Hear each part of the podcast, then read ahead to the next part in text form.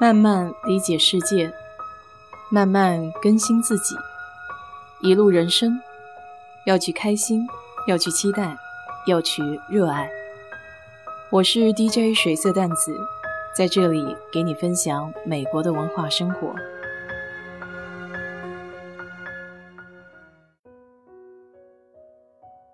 这几天感恩节，算是给自己放了一个小短假吧。也没有开车做什么短途的旅行，也没有到处瞎晃悠，就安安心心在家，实实在在待了一段时间。那天有一位听友问我，为什么我这么有同理心？我开玩笑的跟他说，因为我妈有同理心，所以可能在基因里面也遗传了一些。他还接着问我。那究竟怎么样才能把自己变得更加有同理心呢？其实我也说不上来，可能是看的多了，就会自己有一些代入感吧。比如这个假期我在家看的一部纪录片，叫《四个春天》。以前没有放假的时候，只是打开了这个影片，看了开头的五分钟，于是就匆匆忙忙的又去忙了些别的东西。这不，趁着放假，有大把大把的时间，就可以静下心来，好好的欣赏这部节奏比较慢的纪录片。我为什么会由同理心来谈到这部纪录片呢？同理心是一种对别人经历的感同身受。看看自己身边最亲近的人，如果你对自己的父母都没有办法做到感同身受的话，又何谈对别人有这样的心情呢？《四个春天》是二零一七年以家庭为背景的一部生活纪录片，没有华丽的辞藻，没有漂亮的滤镜，一切都是那么朴实无华，展现在你的面前。《四个春天》其实指的时间段，就是每年在外奔波的游子回到自己的父母家中。和家人好好团聚的时间，尤其是那些在外工作、在外上学的子女们，一年中可以跟父母见面聊天的机会真的是非常的少。也就是春节这两三个礼拜，才能真正有机会和家人坐下来。纪录片免拍的都是非常琐碎的生活细节，比如每年过春节。导演的爸妈都会在后院支起一个大的炉子，为家人准备烟熏的火腿，还有烟熏的香肠。我记得片子中有这样一个片段：导演回家过节，第一眼见到妈妈的时候，就问他妈妈：“为什么你变得这么黑呀？”他妈妈都没有意识到，笑着用自己的护袖擦着脸。其实他们那时候正在忙着准备烟熏的肉制品。还有个场景对我触动比较深，就是在两个房间里，他的爸爸捣鼓着电脑，在听一些音乐。因为导演的爸爸年轻的时候非常喜欢音乐，他们也会很多的乐器，比如二胡、箫、小提琴。导演的妈妈则在另一间屋子里面。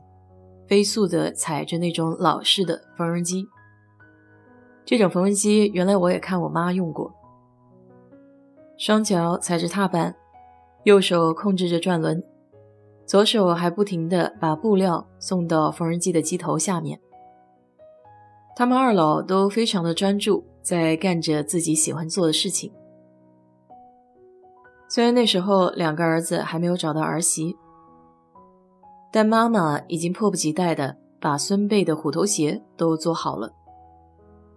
出门在外的子女不一定时时刻刻会牵挂着自己的父母，但父母却是无时不刻地牵挂着自己在外的子女们。影片中有许多微小的细节都很让人动容。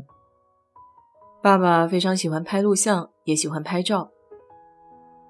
一家人坐在一起，把旧的照片全部堆在大桌子上，聊聊这是谁，那是谁，在哪里拍的，那个时候有什么样的故事。春节的时候，一家人聚在一起，还约着上山出游。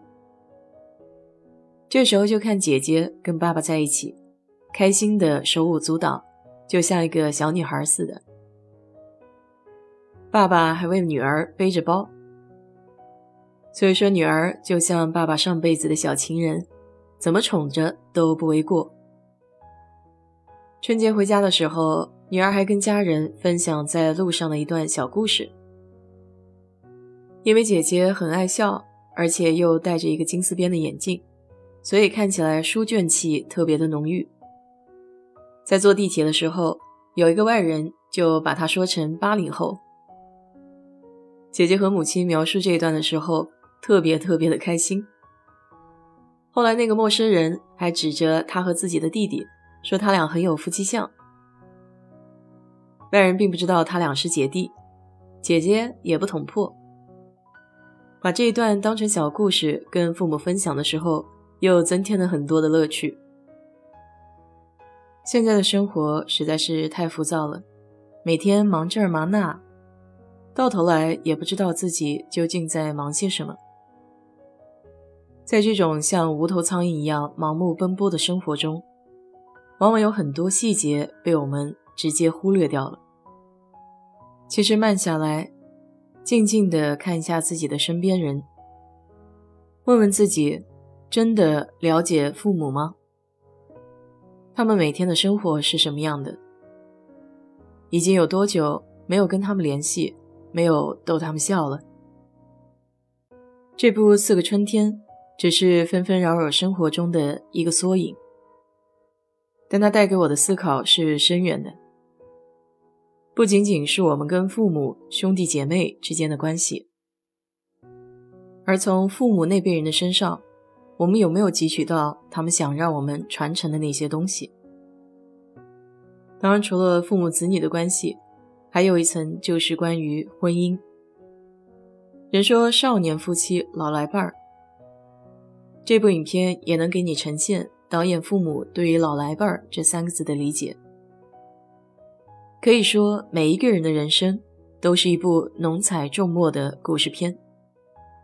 关键在于你有没有发现生活细节之美的眼睛，有没有沉下心，愿意细细品味他的心境。在你闲暇的时候，我非常推荐你可以细细观赏这部影片。好了，今天就给你聊到这里。如果你对这期节目感兴趣的话，欢迎在我的评论区留言，谢谢。